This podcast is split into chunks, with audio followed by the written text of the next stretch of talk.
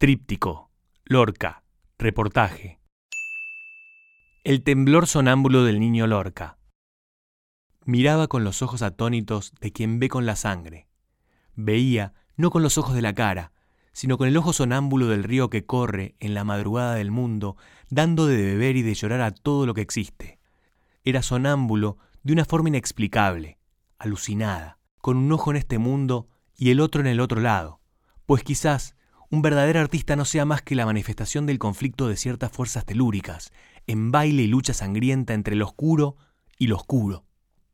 Apenas el tronco y las ramas a merced de las raíces y el viento y la madrugada, pues nada es suyo, ni las fuerzas que le sostienen, ni las fuerzas que le zarandean en la noche sin nadie. Nocturno, oscuro, sonámbulo, ¿cómo es posible que para hablar de la obra y el sueño de este niño colosal tengamos que recurrir al lenguaje más sombrío, a los colores más negros, a todo lo que tiene sonidos negros tiene duende?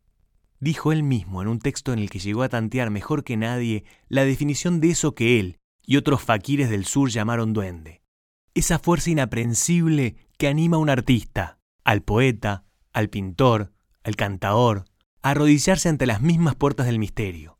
Con idea, con sonido o con gesto, el duende gusta de los bordes del pozo. Especie de nieto revoltoso de la muerte, el duende no acudirá si ésta no ronda su casa, llamándolo. El duende, su hermanito mellizo jugando con él al escondite por los laberintos de la luna.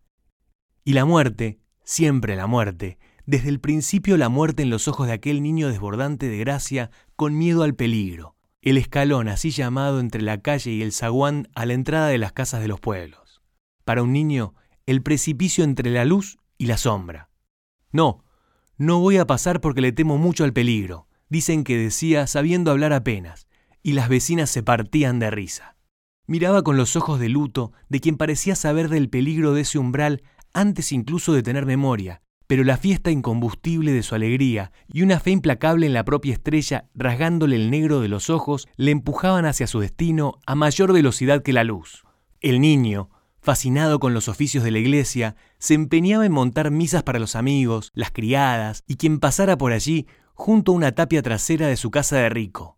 Hasta que un día, viniendo de misa precisamente con su madre, atisbó el teatrillo que levantaban en una plaza unos titiriteros y cambió para siempre el altar por el escenario. La liturgia, allá al fondo, no dejaría nunca de ser la misma. Tenía los pies absolutamente planos y la pierna izquierda bastante más corta que la derecha. El andar bamboleante. No se lo vio correr nunca.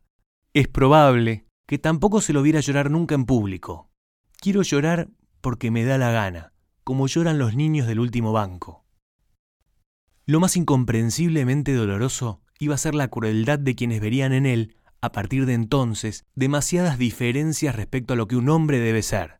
Miraría siempre a su alrededor, desde entonces, desde las cimas de la compasión que siente el humillado por cualquier otro humillado, perseguido, apestado, fueran homosexuales heridos o mujeres enterradas en vida, moriscos o judíos, o gitanos apaleados o gentes de mal vivir, que, como él, debían cobijar siempre su amor proscrito, oscuro, en la cara en sombra de la luna. Era exagerado como un crío contando una aventura, porque ¿cómo contar si no es exagerando lo que apenas puede decirse? Disfrutaba como un niño, sufría como un niño, pero trabajaba con la visión de un halcón y la tenacidad de una hormiga. Lo hacía exclusivamente en lo que le interesaba, que era la poesía, escrita, cantada, hablada o vivida. Su primer triunfo teatral sin paliativos fue con Bodas de Sangre, 1933, en Buenos Aires, glorificado en Argentina con un escándalo jamás visto antes con un escritor, según testificase Neruda. Cuando un hombre se coloca en su camino, ni lobos ni perros deben hacer que vuelva atrás. Yo he nacido poeta y artista como el que nace cojo, como el que nace ciego, como el que nace guapo. Dejadme las alas en su sitio, que os respondo que volaré bien. Hay que ser audaces y valientes. Era el revolucionario que soñó la llegada del reino de la espiga para derrocar al imperio corrupto de los blancos del oro. Actuaba hacia afuera siempre, con el despilfarro vital del nacido con una alcancía de dones inverosímil. No es otra leyenda. Los testimonios respecto a sus fuegos artificiales con la poesía, con el piano, se consideraba tan músico como escritor, dibujando, dirigiendo teatro, actuando él mismo, liderando cualquier reunión entre la risa y el deslumbramiento verbal, son apabullantes. Para Salvador Dalí, era el fenómeno poético en su totalidad y en carne viva. Una periodista del New York Times, Mildred Adams, que lo conoció en Granada en 1928, quedó estupefacta ante su interpretación al piano. En gesto, tono de voz, expresión de la cara y del cuerpo, él era el propio romance. Según su amigo Adolfo Salazar, su magnetismo en sociedad era el de una mantis religiosa. Y sin embargo, para Vicente Alexandre, que sabía muy bien de lo que hablaba, quienes solo lo vieron pasar por la vida como una bellena de colorido, no lo conocieron. Era un juglar, un espectáculo, pero era fundamentalmente un secreto. Temía a la muerte y la miraba a los ojos sin tregua. Tenía miedo de morir ahogado, tenía miedo real a que después de la muerte no hubiera muerte, sino una vida callada y terrorífica bajo tierra. Un día, recordaba Pablo Neruda en Confieso que he vivido, el Teatro Ambulante Universitario de la Barraca acampó a las afueras de un pueblo de Castilla. Federico, sin poder dormir, se levantó al amanecer y salió a vagar por los alrededores a pesar del frío. Había niebla. Se detuvo en la puerta de un viejo dominio derruido del campo. Inquieto, se sentó en un capitel caído. De pronto apareció un pequeño cordero entre la hierba que le alivió de la soledad. Pero al cabo también apareció una piara de cerdos. Eran cuatro o cinco bestias oscuras, cerdos negros semisalvajes con hambre cerril y pezuñas de piedra. Federico presenció entonces una escena de espanto. Los cerdos se echaron sobre el cordero y junto al horror del poeta lo despedazaron y devoraron. Lorca contó a Neruda esa historia, vivida, soñada, atisbada en una profecía sonámbula, tres meses antes del inicio de la Guerra Civil Española.